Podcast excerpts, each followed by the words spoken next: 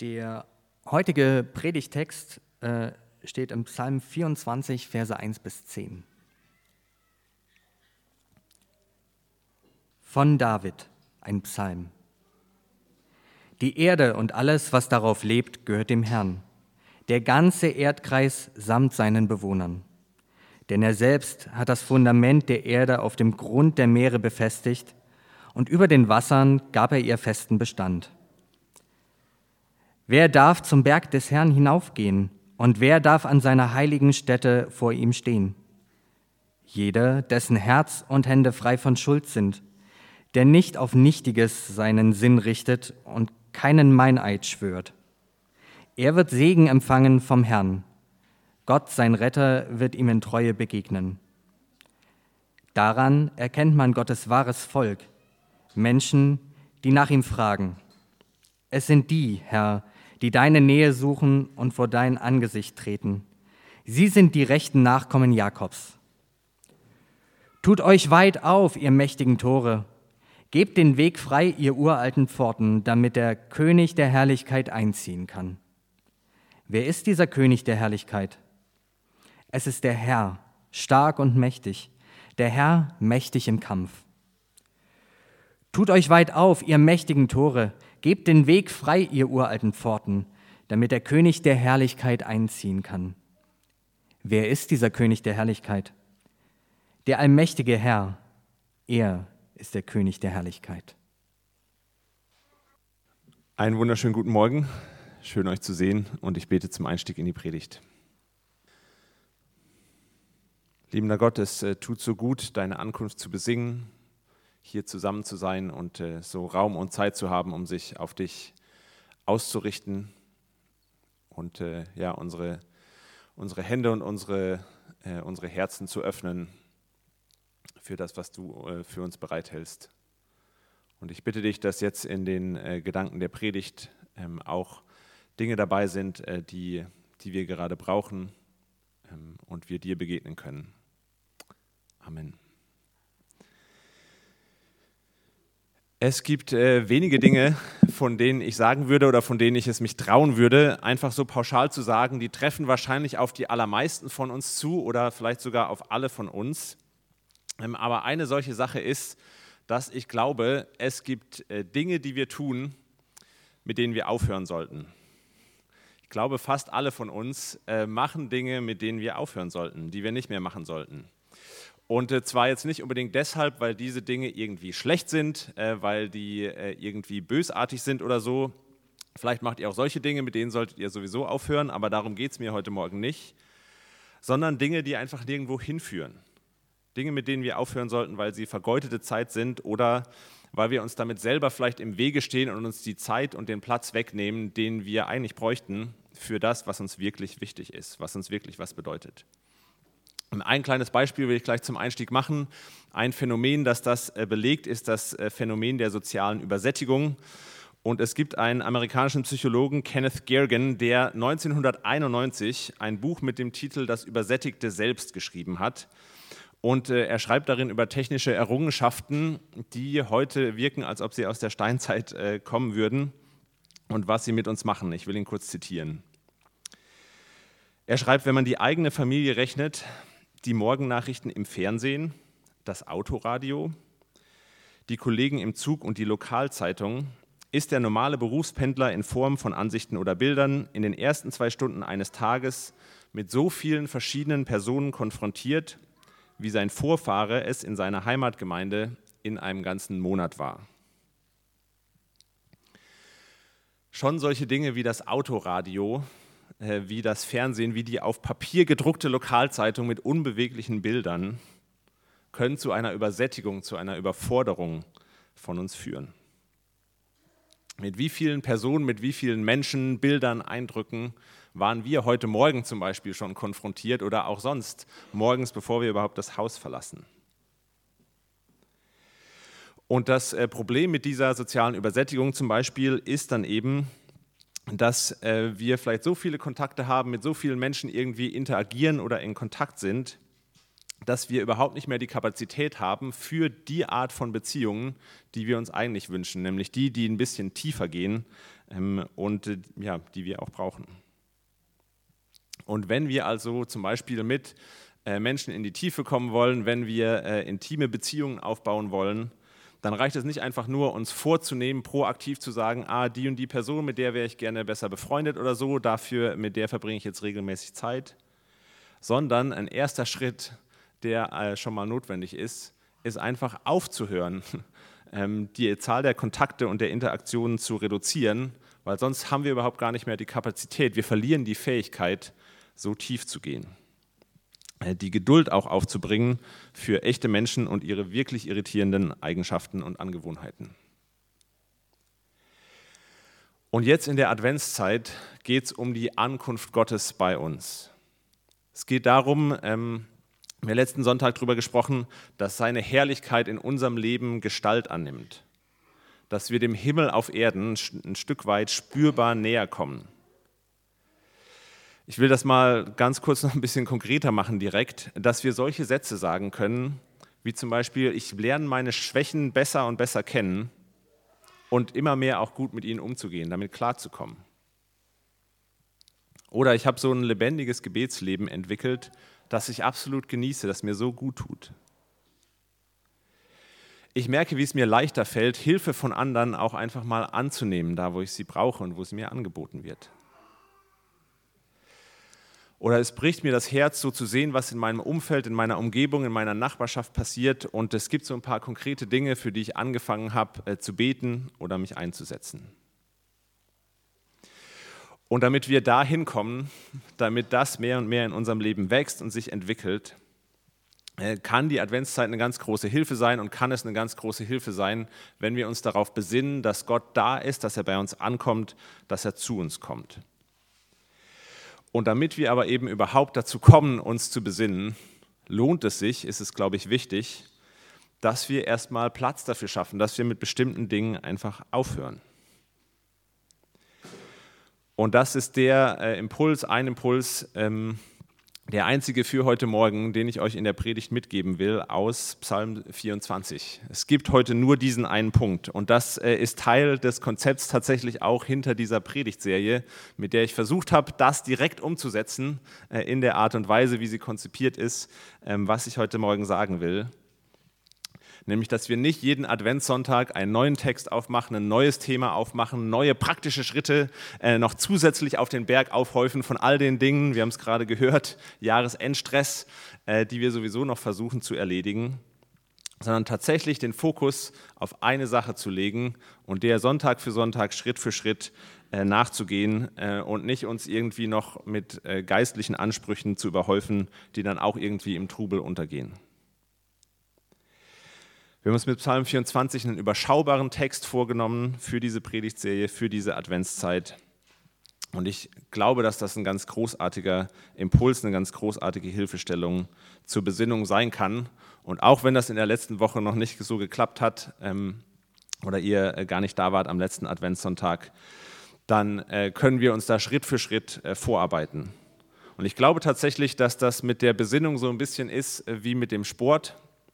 Also wenn ich intuitiv Besinnung höre und äh, darüber nachdenke, dann denke ich äh, als erstes, naja, Besinnung, das ist doch, wenn man sich irgendwo hinsetzt äh, und sich irgendwie über Licht und Liebe Gedanken macht oder vielleicht in den Gottesdienst kommt und dann entsteht im Inneren so ein schönes, warmes Gefühl und das motiviert einen dann irgendwie, äh, sein Leben zu verändern oder eine tolle Adventszeit zu haben, anderen zu helfen und so weiter.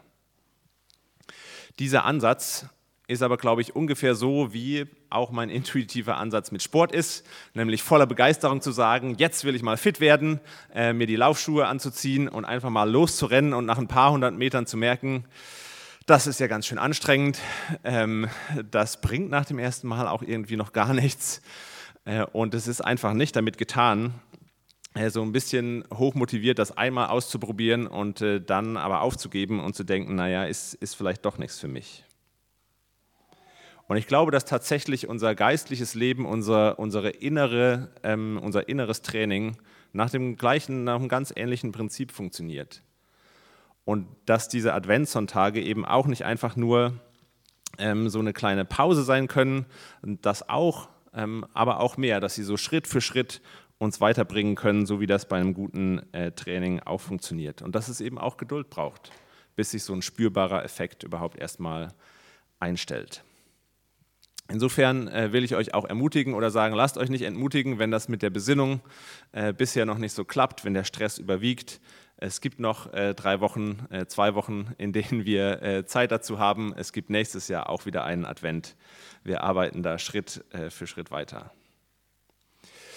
Und die Verse, auf die ich heute den Fokus legen will, sind die Verse 3 und 4.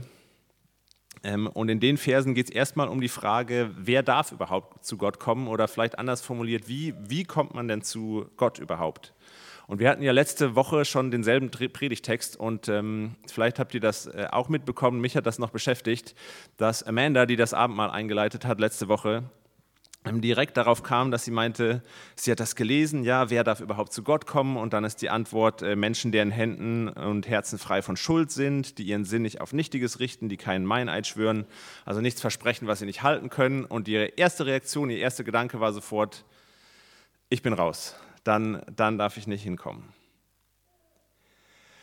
Und darum geht es aber hier nach meinem Verständnis überhaupt nicht. Das will ich als erstes mal ähm, ausräumen. Und zwar drei ganz einfache Gründe.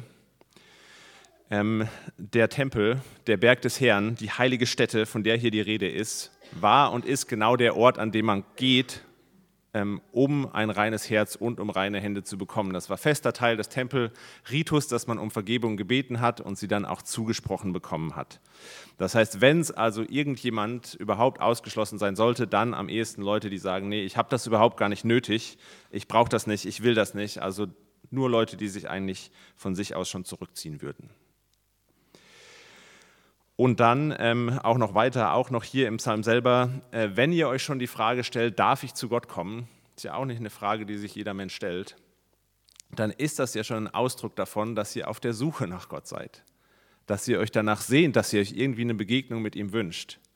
Und wenn ihr den Psalm weiterlest, äh, in Vers 6 heißt es dann ja genau, die Menschen, die Gottes wahres Volk sind, ja, an denen er sich freut, die, die ihm nahe sein dürfen, sind diejenigen, die seine Nähe suchen sind diejenigen, die nach ihm fragen.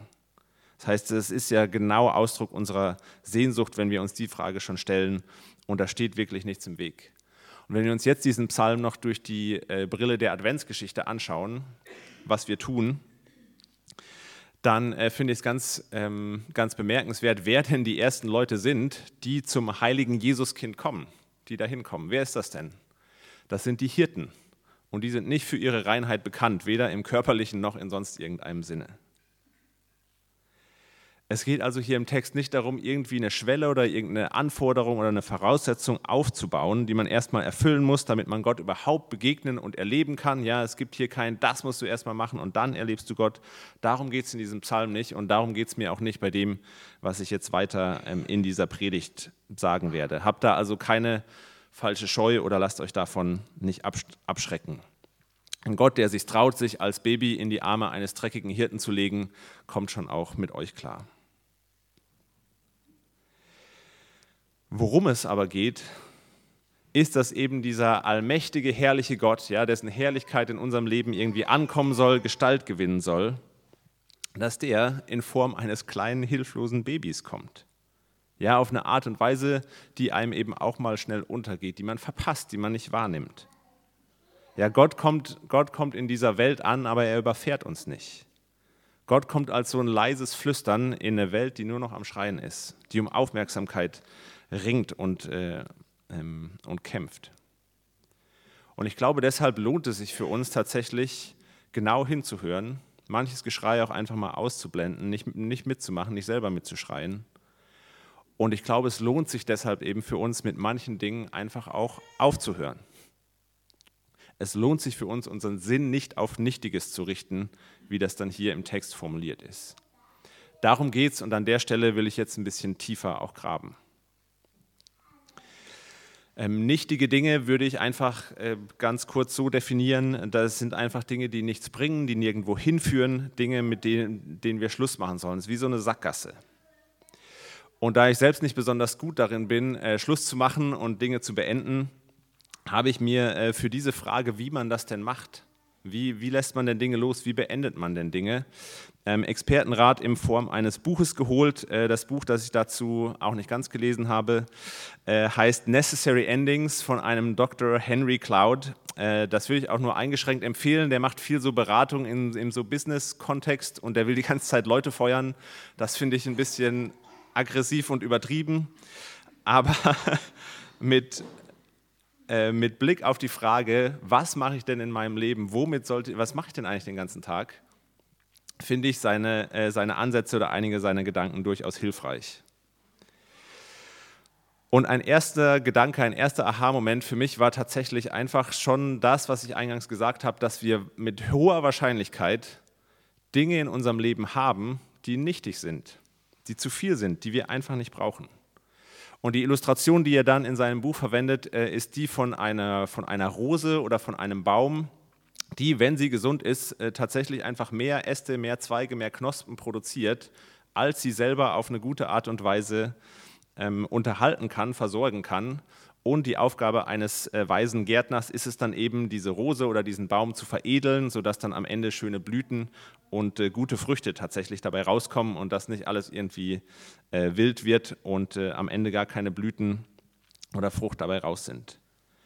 Und er unterscheidet dann auch noch drei Dinge. Das, was man abschneiden kann sozusagen, was nichtig ist, was man beenden kann, äh, sind äh, Dinge, die sowieso schon tot sind, Zweige, die sowieso schon abgestorben sind und einfach nur noch da hängen und Platz wegnehmen. Dinge, die irgendwie problematisch sind, die vielleicht äh, irgendwie beschädigt sind oder schwierig sind und die nicht mehr zu retten sind, mit, ähm, mit dem besten Willen nicht. Und auch Zweige, die eigentlich total gesund und in Ordnung sind, äh, die ganz viel Potenzial haben, die aber einfach im Weg sind, die zu viel sind und den Platz für das Beste wegnehmen. Das sind so Dinge, die sich, glaube ich, in unserem Leben auch einfach ansammeln, wenn wir nichts tun und die wir nur loswerden, wenn wir einen bewussten Schritt gehen und äh, bewusst dazwischen gehen. Und das ist einfach, finde ich mal, eine wertvolle Frage, auch für die Besinnung, auch für die Adventszeit. Was sind denn das für Dinge oder Beziehungen in unserem Leben? Dinge, die vielleicht gar nicht schlecht sind, die aber doch so im tieferen geistlichen Leben vielleicht im Weg stehen. Und ich will das jetzt gar nicht irgendwie im Einzelnen aufzählen oder zu beurteilen, was das für Dinge sind. Das sind, glaube ich, auch bei uns allen unterschiedliche Dinge. Aber ich will mal versuchen, so ein paar Gedankenmuster zu benennen, ähm, die es uns auch schwer machen, äh, Sachen dann tatsächlich abzusägen oder einen Schlussstrich unter sie zu ziehen, obwohl es eigentlich lange überfällig ist. Das eine Gedankenmuster ist äh, das von äh, verpassten Möglichkeiten oder verpassten Chancen. Es gibt ja so Leute, zu denen ich mich auch zähle, die könnte man irgendwo mitten in der Steinwüste absetzen, wo es wirklich nichts gibt und die würden trotzdem noch unendliches Potenzial sehen und ganz viele Dinge, die man da machen könnte und die da entstehen würden. Ähm, Potenzial für Blumenwiesen und hast du nicht gesehen. Das ist eine großartige Fähigkeit, äh, wie ich finde. Aber es kann eben auch dazu führen, dass wenn man dann doch jedem unausgeschöpften Sandkorn nachtrauert oder tatsächlich anfängt, ähm, überall zu investieren, in jede Möglichkeit irgendwie zu verfolgen, den allen irgendwie nachzugehen, dann überlädt man sich hoffnungslos und vor allem kommt man auch in so einen State of Mind rein, in so, in so einen Gedankenstatus, wo man immer den Eindruck hat, man müsste eigentlich noch viel mehr machen. Ja, es gibt noch so viel mehr zu tun, das noch und da noch und das müsste man verfolgen und, und man macht eigentlich nie genug und das kann unglaublich frustrierend sein für einen selbst, für die Menschen, mit denen man zusammenarbeitet, für die Stimmung, die man dann auch verbreitet. Es gibt eigentlich nie den Punkt, wo man sagen kann, jetzt ist es genug, jetzt können wir mal feiern, großartig, was wir geschafft haben. Das ist so eine, ein Gedankenmuster. Ein weiteres ist äh, so, eine, äh, so eine endlose To-Do-Liste. Und wir, wir feiern das ja in der Regel, wenn wir möglichst viele Aufgaben an einem Tag geschafft haben. Ja, also wir feiern das, wenn wir bei der Bahnfahrt noch irgendwie, wie viele Nachrichten wir da irgendwie noch beantwortet haben, was wir dann doch noch äh, reingequetscht haben zwischen Aufgabe A und B. Und ein guter Tag ist ein Tag, an dem wir ganz, ganz viel erledigt bekommen haben. Und äh, wenn es eben nicht so geklappt hat, dann beurteilen wir das doch eher als einen schlechten Tag oder ärgern uns darüber, dass wir nicht so viel geschafft haben. Und ich glaube, wir können aber auch nach Qualität und nicht nur nach Quantität bewerten. bewerten. Und es geht mir nicht, gar nicht darum, nicht effizient zu sein, sondern tatsächlich effizient zu sein. Aber wie viele, wie viele Dinge ähm, haben wir denn gemacht, wo wir tatsächlich so präsent waren, wie die Aufgabe oder wie die Person uns das eigentlich wert ist, wie sie das erfordert? Und ich glaube, es lohnt sich an, am Ende von manchen Tagen vielleicht auch zu feiern, wie viel wir nicht getan haben, weil die ein oder zwei Sachen, äh, die Situationen, in denen wir drin waren, es einfach wert waren, dass wir da sind und das andere äh, eben erstmal hinten runtergefallen ist. Es geht mir nicht darum, ähm, grundsätzlich weniger zu tun oder nicht effizient zu arbeiten, überhaupt nicht. Ähm, eine Illustration, die mir dabei hängen geblieben ist, kommt aus dem Film äh, Gundermann, tut aber eigentlich nichts zur Sache. Äh, Gundermann, äh, eine streitbare Persönlichkeit, Musiker, der auch in einem Braunkohlekraftwerk gearbeitet hat. Und in einer Szene äh, beschwert er sich darüber äh, in seiner Teambesprechung, dass die Effizienz äh, des Kraftwerks nicht mehr in Tonnen Kohle, die tatsächlich dabei rauskommt, gemessen wird, sondern in Umdrehungen des Schaufelradbaggers, der diese Braunkohle abbaut. Und er sagt dann, naja, also wenn wir das so messen, dann gibt es die Möglichkeit, das Rad einfach irgendwie auszuhängen, das dreht sich munter weiter, baut aber keine Kohle mehr ab. Auf dem Papier sieht es aus, als hätten wir unglaublich viel produziert, wären unglaublich produktiv, aber am Ende ist nichts dabei rumgekommen. Und so fühle ich mich tatsächlich manchmal und darum geht es mir, dass du dieses, ah, ich muss eigentlich noch zehn Umdrehungen schaffen, aber was kommt am Ende eigentlich dabei rum? Was erreiche ich am Ende letztlich damit? Weiteres Gedankenmuster, was in diese soziale Übersättigung ähm, vielleicht reinspielt, ist so dieses, ich müsste mich unbedingt mal wieder bei dieser Person melden, bei jener Person. Ah, dann muss ich mich auch noch mal, da sollte ich eigentlich noch. Und ja, es gibt Menschen, bei denen sollten wir uns wirklich mal wieder melden. Aber der Grund, warum wir es nicht tun, ist, weil wir wirklich bei Hunderten von Menschen den Eindruck haben, wir müssen das machen. Und vielleicht müssen wir uns irgendwann mal fokussieren, wer sind denn die Leute, mit denen wir bewusst Beziehungen bauen wollen und äh, uns nicht von unserer langen Kontaktliste irgendwie erschlagen lassen oder von dem Gefühl, wir, wir müssten sie verlängern. Und für mich ist das gerade jetzt für die Weihnachtszeit, äh, finde ich das auch einen spannenden Gedanken, weil es ist, Weihnachten ist ja oft auch die Zeit, wo man irgendwie bewusst Zeit mit Freunden oder mit Familie verbringen will und äh, ich finde das hilfreich, damit anzufangen, bevor ich tatsächlich ankomme äh, bei der Weihnachtsfeier, bei den Freunden, bei der Familie. Und nicht in dem Moment anzufangen, oh, jetzt muss ich aber irgendwie präsent sein und da sein und soll nicht abgelenkt sein, sondern in den Wochen vorher, im Vorlauf tatsächlich mal zu überlegen, wie schränke ich meine, ähm, meine Kontakte, meine Interaktionen, meine Eindrücke, die ich an mich ranlasse, ein, sodass ich es überhaupt erst wieder lerne, da zu sein, präsent zu sein, mich auf vielleicht auch manchmal, wie gesagt, anstrengende oder komische Menschen einzulassen. Ein letztes Muster, was, glaube ich, auch in der Weihnachtszeit äh, sehr beliebt ist, ist so dieses äh, Träumen und Wunschdenken, ähm, was ich auch gerne mache. Aber äh, manchmal gibt es dafür eben tatsächlich, manchmal gibt es tatsächlich Dinge, an denen wir festhalten, für die es keine Basis gibt, dass die jemals passieren werden, außer dass wir tatsächlich diesen Wunsch haben. Ja, außer dass wir eben wollen, dass die sich ändern. Und ich glaube, es ist was anderes, so an irgendwas festzuhalten von, ah, lass das doch irgendwie passieren, oder eine begründete Hoffnung zu haben. Ja, Hoffnung hat, hat häufig irgendwie einen Grund. Ich habe irgendwie eine Bewerbung rausgeschickt, deswegen, und jetzt hoffe ich, dass daraus was wird, dass ich irgendwie ein Vorstellungsgespräch oder einen neuen Job oder sowas finde. Oder ich äh, habe mich jetzt auf diese Therapie oder auf diesen Entzug eingelassen und äh, hoffe, dass das greift und dass das funktioniert und dass ich mich dadurch tatsächlich ändern kann. Oder ich nehme mir bewusst Zeit, äh, mich hinzusetzen, äh, einen Psalm zu lesen, was auch immer. Und jetzt hoffe ich, dass dadurch meine Gottesbeziehung irgendwie lebendiger wird, irgendwie wächst. Und ich glaube, es ist manchmal wichtig, äh, so, ein, so einen Wunsch äh, entweder loszulassen oder dann eben nochmal zu schauen, wo kann ich denn tatsächlich einsteigen, was kann ich denn tatsächlich machen damit das Ganze eine Grundlage bekommt und es nicht einfach nur so ein Dranhängen ist an, ah, warum passiert das nicht, warum erfüllt Gott vielleicht sogar meine großen Sehnsüchte nicht. Ich glaube, das sind so Dinge oder solche Muster, die uns abhalten können davon, die uns in die Quere da, äh, kommen, dabei Schlussstriche zu ziehen unter Dinge, die unsere Energie äh, fressen, die wir, äh, die wir vielleicht für was anderes brauchen. Und ich will jetzt noch äh, kurz darauf eingehen, wie Psalm 24 äh, uns, glaube ich, dabei helfen kann, äh, da rauszukommen ähm, aus solchen Gedankengängen. Können auch ganz andere Muster sein. Und ich glaube ganz einfach deshalb, äh, weil es ein Psalm ist, weil es ein Psalm ist. Und da ist noch ein weiterer Gedanke hinter dieser Predigtserie, äh, den ich gerne transparent machen möchte. Man kann sich ja durchaus fragen, warum ein Psalm zur Weihnachtszeit? Es gibt viele andere schöne äh, Texte zur Weihnachtszeit, äh, über die man sich Gedanken machen kann, die vielleicht näher liegen als ein Psalm. Aber die Psalmen wurden eben genau geschrieben äh, und auch zusammengestellt mit so einer ganz großen Sehnsucht nach Gott, mit einer ganz großen Sehnsucht danach, dass das spürbar wird, dass die Gegenwart Gottes, die Präsenz Gottes irgendwie greifbar wird, irgendwie einen Unterschied macht in meinem Leben.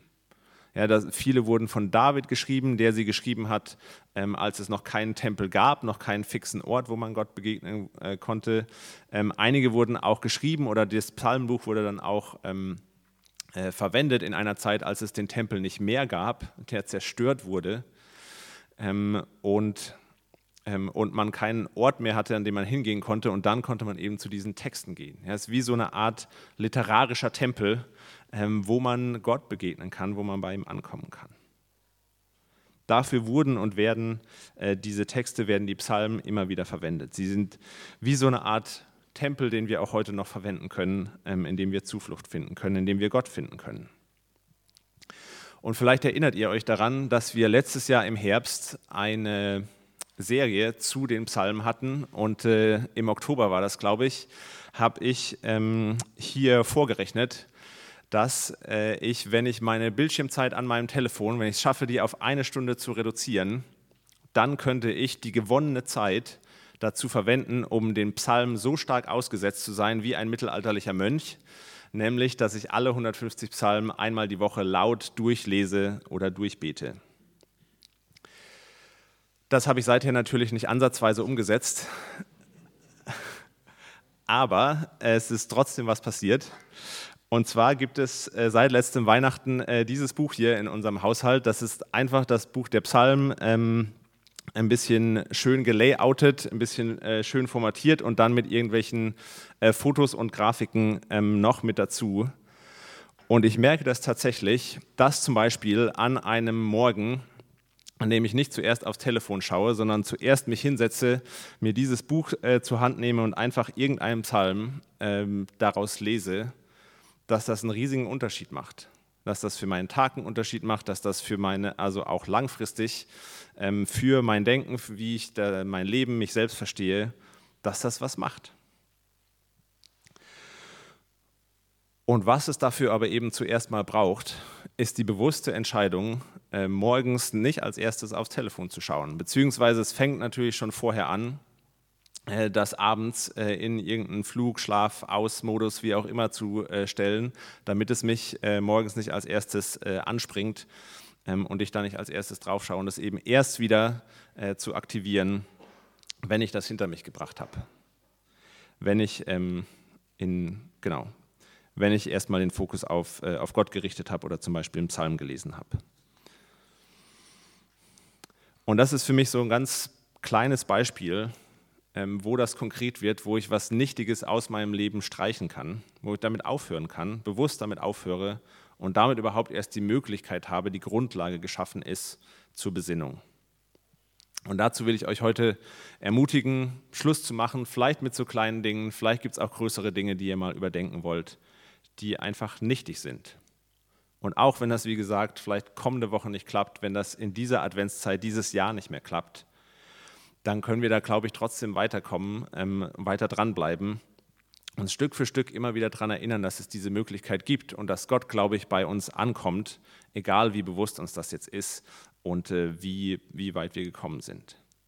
Auch wenn das diesen Advents nicht, äh, Advent nichts wird, gibt es im nächsten Jahr eine Fastenzeit, hoffentlich wieder ein Reset-Wochenende, wieder ein Advent, immer wieder Möglichkeiten, an denen ihr neue ansetzen könnt und wo so Schritt für Schritt, glaube ich, die Herrlichkeit Gottes tatsächlich in unserer Mitte spürbar und greifbarer wird. Dass er da ist, glaube ich sowieso. Amen.